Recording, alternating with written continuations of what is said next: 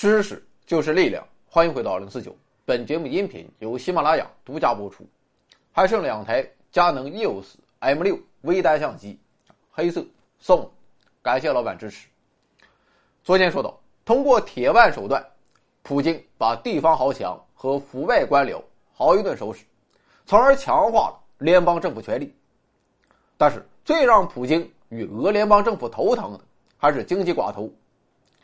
一方面，寡头手中掌握了巨量的财富与社会资源，从而使得他们在俄罗斯具有巨大的影响力。联邦政府对他们也是无可奈何，人家对政府提条件，根本不是有求于你，而是说一不二。就比如说，在叶利钦时代，为了向政府提要求，寡头们甚至把俄罗斯海军的核潜艇基地的电都给断了。最终，俄联邦政府啊实在是无计可施，只能屈从于这些寡头的利益。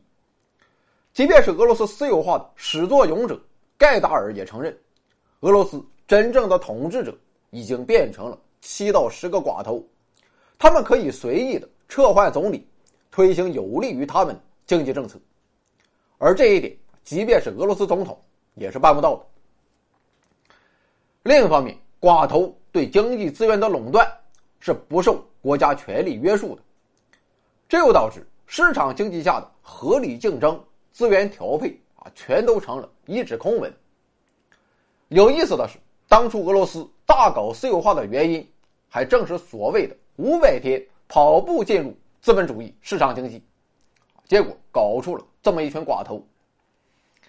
在普京上台之后，虽然国有企业的元气有所恢复，但是也仅占到了。俄罗斯 GDP 的百分之二十五，而俄罗斯政府的税收来源，绝大部分正是这些国企。又说，整个俄罗斯的国防、国家机器的运转以及社会保障等，全都仰赖着这百分之二十五。与之相对，占 GDP 总量百分之七十五的私企，却并没有对国家承担起与其体量相称的责任。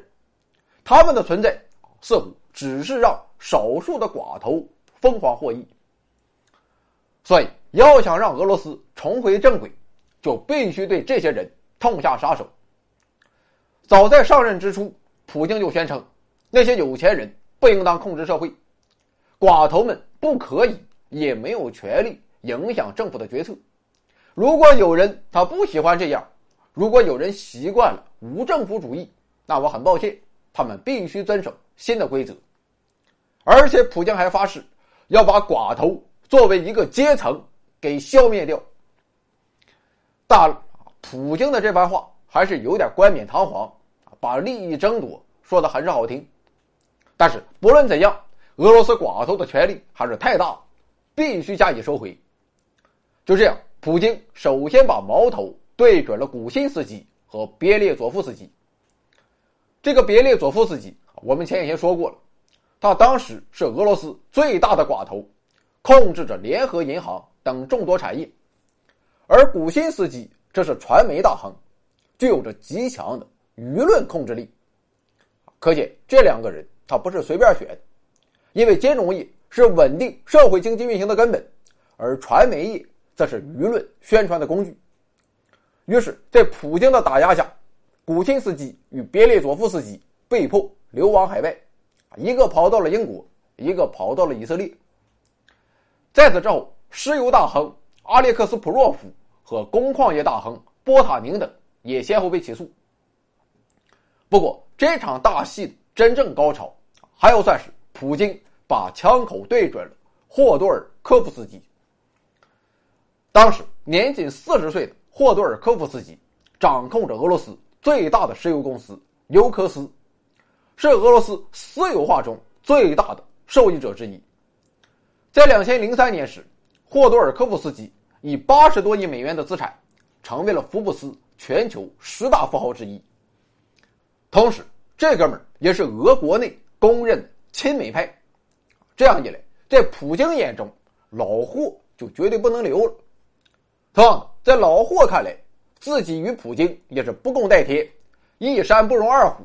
必须分个你死我亡，于是斗争开始了。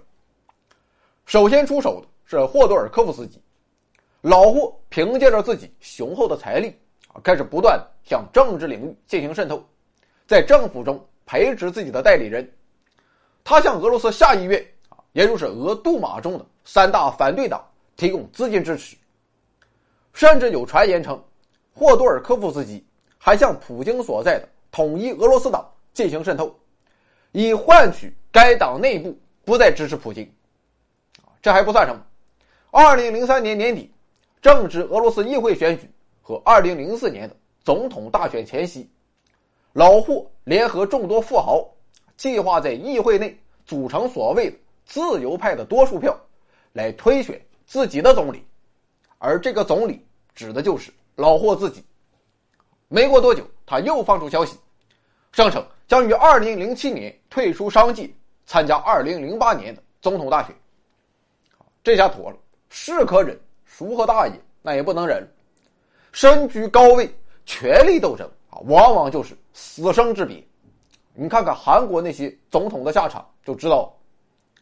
于是，经过我们不知道的运作之后。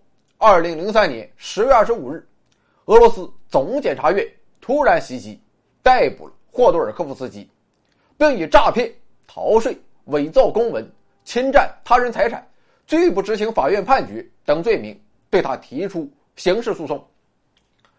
可见这些他都不是什么大事但关键就在于，对于老霍这种人来说啊，你闭着眼蒙几个经济上的罪名，基本上都可以一打一个准。至于其他问题啊，那好办，先给控制起来，然后慢慢的他就给套出来。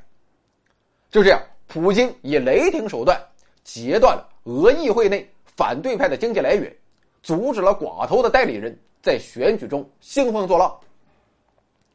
当然了，老霍的被捕引起了俄罗斯政府内寡头代理势力的强势反弹，啊，没钱了，这谁能受得了？于是很多人便纷纷的向普京。递交辞呈以表示抗议，啊，说白了就是逼宫，人都没了，看你以后还怎么开展工作。不过他们本以为自己的行为能换来普京的退让，但却没想到这正是正中普京下怀，因为借此机会，普京正好可以换来一批自己真正相信的人，比如说当时的总统办公厅主任沃格申，他就辞职了。然后，一个三十八岁的年轻人就补上去了，这哥们就是梅德韦杰夫。除了来自政府内部的压力之外，俄罗斯金融界也以股市暴跌来回应了普京。不过，面对国内与国际资本集团的压力与游说，普京他是雷打不动，拒不对话。即便是美国政府在那瞎叫唤，俄罗斯外交部的答应也是哪凉快哪待着去。普京如此强硬的态度啊，除了与他自身性格有关之外，更重要的底气还是来自于当时民意的支持。因为在霍多尔科夫斯基被捕之后，普京的民调支持率一度上升到了百分之八十，被人们评为当代俄国最伟大的领导人，排名甚至超过了斯大林。这也是二零零四年普京成功连任的决定性因素。二零零五年，霍多尔科夫斯基获刑八年之后，其名下的包括尤克斯在内的一部分石油公司与银行，以拍卖的形式重新收归国有。当年第一季度，俄罗斯国家财政便大幅度增长，寡头经济对国家实力的侵蚀由此可见一斑。巧合的是，就在霍多尔科夫斯基获刑的同一时期。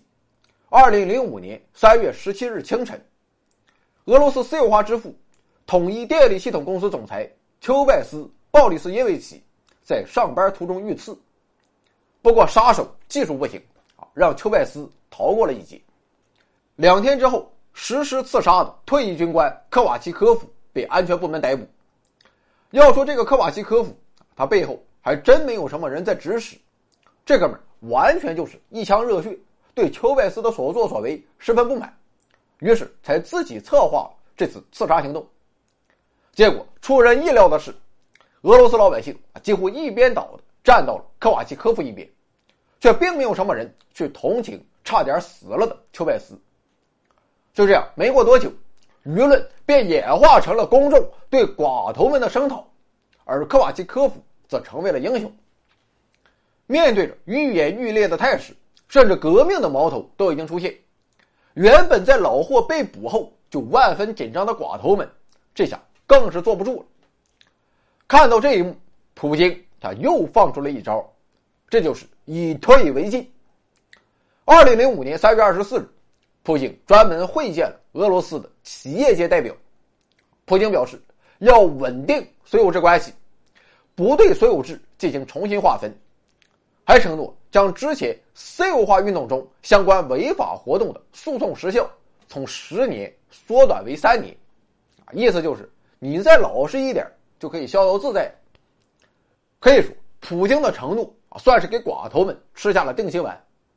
当然，要想让总统说话算话，寡头们自然就得收敛一下自己的贪欲，同时也向国家出让一部分自己的利益，这就使得普京。啊，不必再采用强力镇压的手段，就可以暂时摆平国内的寡头。最终，经过2005年普京的有进有退，俄政府掌握了超过百分之五十的石油和天然气生产，从此能源出口成为了俄罗斯最为稳定的财政来源。同时，在国际政治博弈中，核弹加石油也成为了俄罗斯最有利的一张底牌。这里有盛世美颜，这里有天籁之音，这里有知识水平，这里更有超级大奖。欢迎疯狂关注，回到二零四九或 Back to 二零四九，我在这里等你哦。